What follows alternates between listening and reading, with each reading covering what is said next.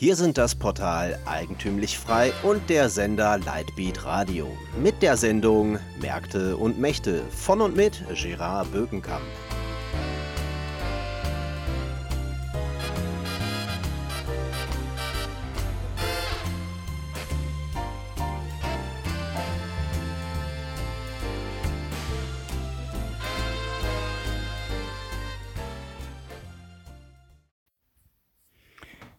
Heute geht es um Syrien, den Abzug von Donald Trump und den Vorschlag von Annegret Kramp-Karrenbauer, dort eine Sicherheitszone aufzubauen, eine, eine internationale Sicherheitszone unter Beteiligung der Bundeswehr. Um dieses Thema zu behandeln, fange ich mit einer Filmempfehlung an, nämlich einem Film mit Humphrey Bogart aus dem Jahre 1951. Der Film heißt Sirocco zwischen Kairo und Damaskus. Der Film spielt im Jahr 1925 im damaligen syrischen Mandatsgebiet und der Film ist ausgesprochen sehenswert. Wir leben ja in einer Zeit, in der selbst politische Führungsfiguren sich nicht mehr mit Geschichte beschäftigen, weil das Lesen von Büchern sie offenbar überfordert. Darum sind Empfehlungen von Filmen wahrscheinlich angemessener. Und wenn man diesen Film aus dem Jahr 1951 sieht, dann stellt man fest, dass Syrien schon damals für die Franzosen ein Debakel war und sich damals schon abgezeichnet hat, was wir seitdem immer wieder erlebt haben. Es ist für ein westliches Land schlicht und einfach nicht möglich, zum eigenen Vorteil oder auch nur einigermaßen ähm, nicht zum eigenen Nachteil ein arabisches Land zu verwalten und zu regieren. Kurzer Blick zurück. Nach 1918, nach dem Sieg der Alliierten im Ersten Weltkrieg, dachten die Franzosen, sie haben das große losgezogen, denn es ist ihnen gelungen, sich zusammen mit den Briten den Nahen Osten aufzuteilen. Die Briten bekamen ja damals Transjordanien, das war das Gebiet des heutigen Israel und ähm, des heutigen Jordanien. Und die Franzosen bekamen Syrien als Mandatsgebiet.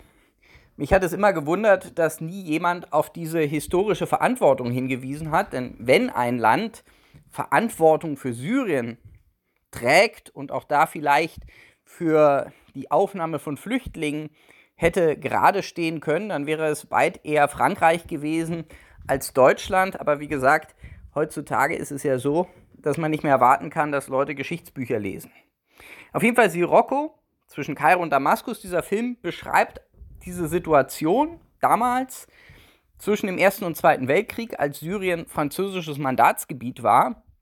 Im Mittelpunkt steht Humphrey Bogart als amerikanischer Waffenhändler zwischen den Fronten. Was aber wirklich interessant ist, ist, dass die Situation ganz ähnlich der ist, die wir ja aus dem Irak kennen. Das heißt, es finden ständig Anschläge statt, Angriffe syrischer Rebellen gegen die französische Führung, gegen die französische Mandatsverwaltung. Und diese steht vor dem furchtbaren moralischen Dilemma, dass es die Ordnung nur aufrechterhalten kann, dass diese Mandatsverwaltung die Ordnung nur aufrechterhalten kann, wenn sie zu unmoralischen Mitteln greift wie zum Beispiel Geiselerschießung. Und man sieht an dieser Auseinandersetzung, die es in diesem Film gibt, innerhalb der französischen Offiziere, dass schon damals die französische Besatzungsmacht mit diesen schwerwiegenden moralischen Dilemmata komplett überfordert war. Und das hat sich seitdem immer wiederholt bei den Franzosen in Algerien, Briten in äh, Palästina und Jordanien und dann später die Amerikaner im Irak, dass westliche Mächte, wenn sie ein muslimisch-arabisches Gebiet beherrschen, vor Entscheidungen gestellt sind, mit denen sie moralisch überfordert sind, weil sich diese Gebiete aufgrund der tribalistischen Struktur, der vor, vorherrschenden Stammesordnung, der vorherrschenden religiösen und kulturellen Ordnungen nicht regieren lassen auf eine Art und Weise, die wir im Westen als moralisch tragbar empfinden. Und das war ja auch das Problem der Amerikaner im Irak. Der Historiker Neil Ferguson hat ja gesagt, das Problem der Amerikaner wäre nicht, dass sie eine Kolonialmacht sind, sondern dass sie keine richtige Kolonialmacht sind. Also nicht da bleiben, um dauerhaft zu regieren. Aber das sind sie eben nicht und können sie eben auch nicht, weil bei all dem, was sie dort tun mussten, um gegen die Aufständischen zu kämpfen, um das Gebiet zu kontrollieren, haben sie sich im Grunde genommen moralisch diskreditiert gegenüber der Weltgemeinschaft, gegenüber sich selbst. Stichwort Abu Ghraib. Und der einzige Wunsch der Amerikaner, der daraus resultiert ist, bloß aus diesen Gebieten möglichst herauszukommen. Das ist auch eine sehr vernünftige Entscheidung, weil westliche Mächte einfach nicht in der Lage sind, dort für Ordnung zu sorgen. Im Gegensatz, Klammer auf, zu, ähm, zu den Russen, die eben einen anderen Zugang haben, Klammer zu, als die Europäer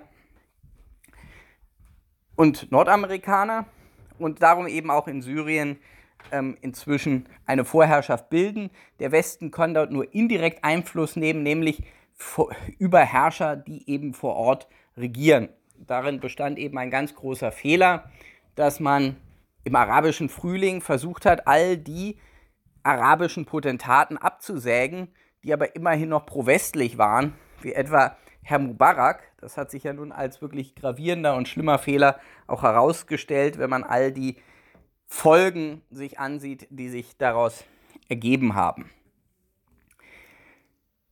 Das ist wiederum auch die Idee hinter der Regierung von Donald Trump, der sagt, man muss aus diesen sinnlosen Kriegen raus, man muss sich zurückziehen. Und ein wesentlicher Grund, warum er überhaupt zum Präsidenten gewählt worden ist, liegt eben daran, dass er das versprochen hat, zu sagen, wir ziehen uns aus der Welt zurück, wir wollen nicht mehr Weltpolizist sein, weil wir zu Hause ganz andere Sorgen haben. Dahinter steht durchaus auch eine Konzeption. Donald Trump gilt ja als ziemlich erratisch und ist das wahrscheinlich auch, aber es gibt ja durchaus Leute, die langfristig denken und sich alternative Strategien ausgedacht haben, wie die Amerikaner ihre Weltmachtrolle neu definieren können. Zwei der profiliertesten Vordenker dieses amerikanischen Rückzugs oder dieser Neuordnung sind John Mersheimer und Stephen Walt. Und die haben in der Tat im Sommer 2016, als Trump noch gar nicht gewählt worden war, in Foreign Affairs einen Aufsatz veröffentlicht, in dem sie ein neues, einen neuen großen Plan, eine Art Masterplan für die amerikanische Weltmachtrolle im 21. Jahrhundert entwickelt haben. Und das sieht wie folgt aus. Die sagen, aufgrund der neuen Situation, was die Energieversorgung angeht, Stichwort Fracking in den USA, sind die Amerikaner weit weniger auf das arabische Öl angewiesen als in der Vergangenheit.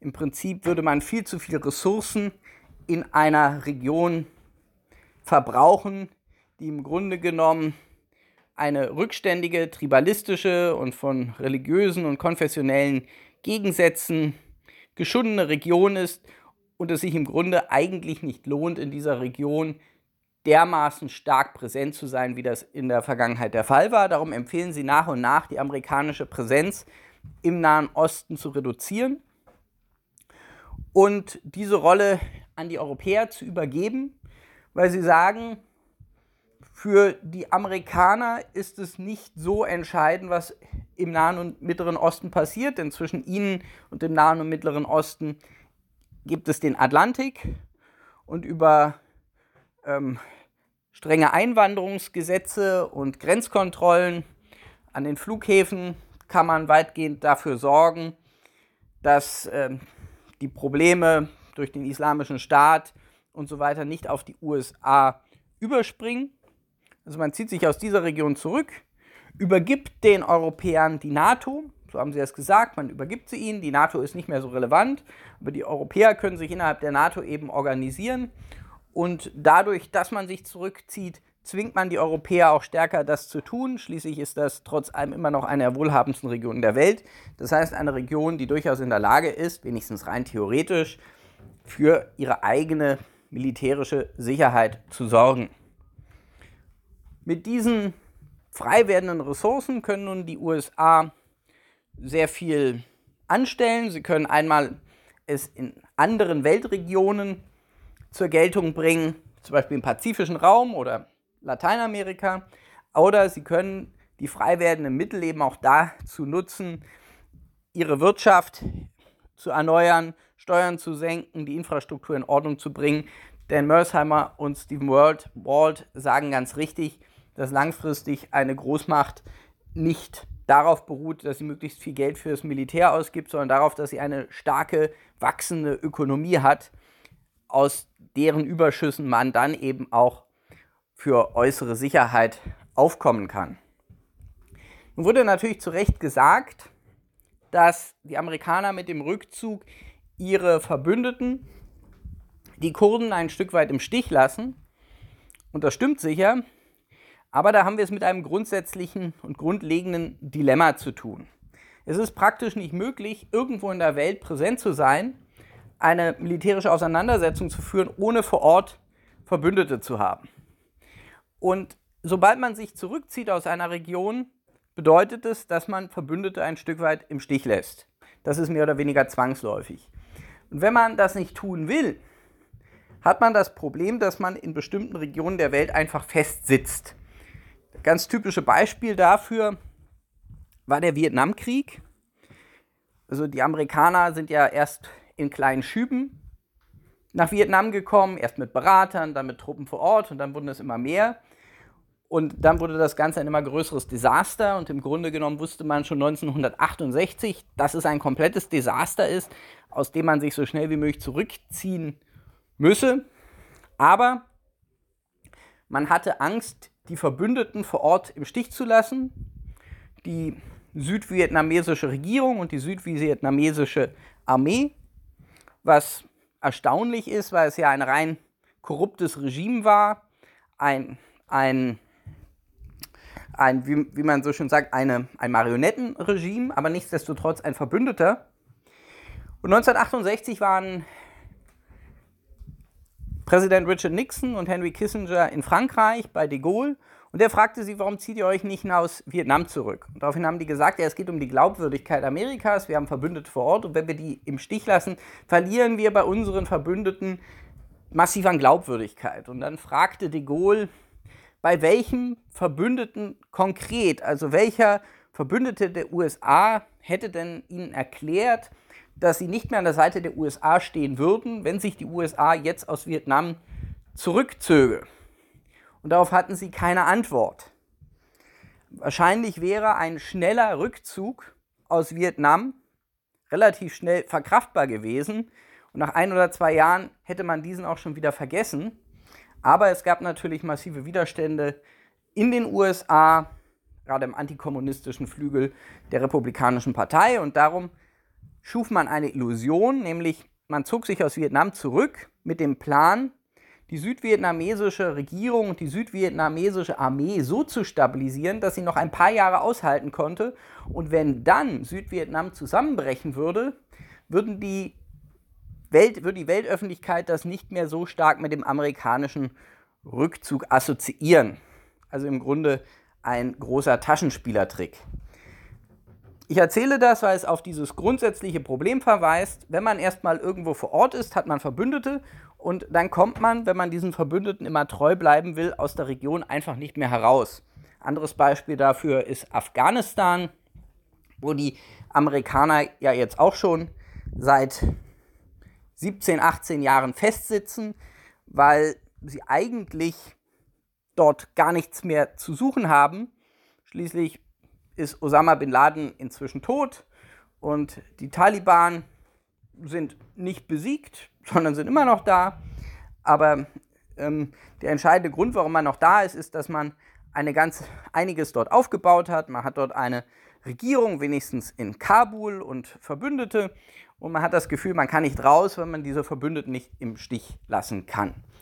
Und nun versucht Donald Trump praktisch diesen gordischen Knoten zu zerschlagen, indem er auf seine typische temperamentvolle Art einfach entscheidet, rauszugehen, auf diese Verbündeten, auf die Kurden keine Rücksicht zu nehmen, weil er glaubt und wahrscheinlich zu Recht glaubt, dass er anders aus diesen Kriegen und Konflikten gar nicht herauskommt, sondern dass man ein Stück weit die Schiffe hinter sich verbrennen muss, um zum Ziel zu kommen. Und das Ziel ist eben nach und nach, die Truppen aus der, We aus der Welt oder aus diesen sinnlosen Kriegen, wie er es nennt, zurückzuholen.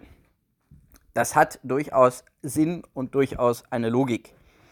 Nun kommen wir zum Schluss aber zu etwas, was gar keinen Sinn macht und gar keine Logik, nämlich dass in dem Augenblick, wo die Amerikaner rausgehen, die neue Verteidigungsministerin, Frau Kram-Karrenbauer, frühere Ministerpräsidentin vom Saarland, jetzt mit einem tollkühnen Vorstoß sich an die Öffentlichkeit wagt, nämlich mit dem Vorstoß, dass dort nun eine Sicherheitszone etabliert werden soll im Norden von Syrien und aller Wahrscheinlichkeit nach auch unter Beteiligung deutscher Bodentruppen. Das ist in einem so massiven Umfang und in so vielen Aspekten Unsinn, dass man gar nicht weiß, wo man anfangen soll. Das ist eine der gefährlichsten Regionen der Welt. Da sind Russen, da sind die Türken, das sind die Kurden, da ist der IS und mitten in diese Truppe brutaler Kämpfer, grausamer Soldaten schickt man die Bundeswehr, die schon Probleme hat, mit Hubschraubern abzuheben und die zum Teil damit zu tun hat, Antisexismusklagen zu bewältigen, weil man dort schon eine Anzeige sich einholen kann, weil ein Soldat einer Soldatin an die Schulter fasst. Es ist grotesk und geradezu lächerlich. Wir haben gesehen, die Franzosen haben im syrischen Mandatsgebiet nicht für Ordnung sorgen können. Die Amerikaner haben im Irak nicht für Ordnung sorgen können. Und jetzt soll also die Bundeswehr, ausgerechnet die Bundeswehr im Norden von Syrien, für Ordnung sorgen. Das ist einfach verrückt und spricht entweder dafür, dass Frau Karrenbauer keinerlei Geografiekenntnisse hat und überhaupt keine Ahnung von der Situation in der Welt hat oder dass sie irgendeinen Vorstoß versucht haben wollte, um sich jetzt etwas in den Vordergrund zu rücken, nach den vielen missglückten Versuchen, sich irgendwie zu profilieren. Dazu kommt natürlich auch, und das muss man nach wie vor sehen, Syrien ist ja wenigstens formal und in der Theorie immer noch ein eigenständiger Staat. Also völkerrechtlich gesehen ist Syrien immer noch ein unabhängiges Land und es mag einem gefallen oder nicht. Völkerrechtlich gesehen ist die Assad-Regierung immer noch die durch das Völkerrecht legitimierte Regierung von Syrien. Und das kann einem alles nicht gefallen. Es gibt ja viele Gründe, warum man Völkerrecht nicht mag oder das Ergebnis von Völkerrecht nicht mögen kann. Aber es hat bisher keinerlei Entscheidung gegeben von den Vereinten Nationen, die syrische Regierung irgendwie abzulösen oder neue Grenzen einzuführen. Formal besteht Syrien immer noch in den Grenzen fort, wie zu Beginn des Bürgerkrieges. So, und nun soll also auf dem Territorium von Syrien eine Art Protektorat geschaffen werden, das von der UNO gestützt wird, unter dem die Russen und die Türken mitwirken, mit der Bundeswehr dazwischen. Das ist eine völlig unhaltbare Situation, sondern ob man will oder nicht, ist eben die syrische Regierung weiterhin in der Verantwortung für diese Region und ob man will oder nicht, sind die Leute, die in dieser Region leben, eben auch weiter syrische Staatsbürger. Wenn natürlich die Türkei dort einen Sicherheitsgürtel oder was auch immer schafft, ist das völkerrechtswidrig. Das interessiert Herrn Erdogan natürlich nicht. Völkerrecht interessiert viele Leute nicht. Es ist aber etwas ganz anderes, wenn Deutschland jetzt bei diesem Spiel mit versucht, sich zu beteiligen. Das könnte Deutschland verfassungsrechtlich überhaupt nur tun bei einer entsprechenden Entscheidung des UN-Sicherheitsrates. Und es gibt nicht den geringsten Grund anzunehmen, dass die UNO, der UNO-Sicherheitsrat, so entscheiden wird, weil dort ja die Russen ein Vetorecht haben. Und warum sollen jetzt die Russen UNO-Truppen dort hineinholen in eine Region, in der sie selber die Kontrolle haben? Das heißt, das ist sozusagen das Gute an diesem Vorstoß, dass sehr wahrscheinlich er im Sande verlaufen wird und gar keine Folgen haben wird. Und das ist tatsächlich sehr viel besser, als äh, wenn tatsächlich die Möglichkeit bestünde, dass man das irgendwie umsetzen kann. Also es genügt ja, dass Deutschland sich für diesen Konflikt, die Folgen des Konfliktes in Form der Flüchtlingskrise verantwortlich gefühlt hat, dass jetzt auch noch deutsche Truppen, deutsche Soldaten nach Syrien geschickt werden in eine der gefährlichsten Regionen der Welt. Das wäre tatsächlich absurd.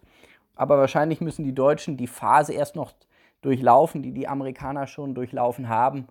Und in Bezug auf den Nahen und Mittleren Osten und in Bezug auf die islamische Welt mehr Realismus entwickeln. Am Mikrofon verabschiedet sich von Ihnen Gerard Bückenkamp.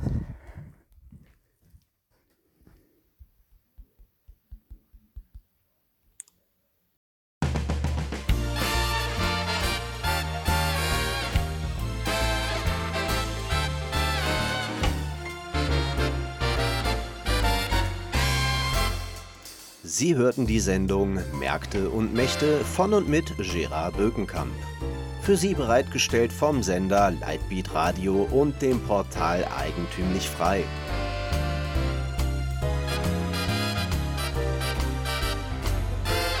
Bitte unterstützen Sie unsere alternative Medienarbeit durch eine Spende auf lightbeatradio.de oder durch ein Abonnement von Eigentümlich Frei über efmagazin.de helfen Sie uns, die frohe Botschaft auf vielen weiteren Podcasts zu verbreiten. Es gibt immer zwei Wege. Sozialismus oder Eigentum, Politik oder Freiheit.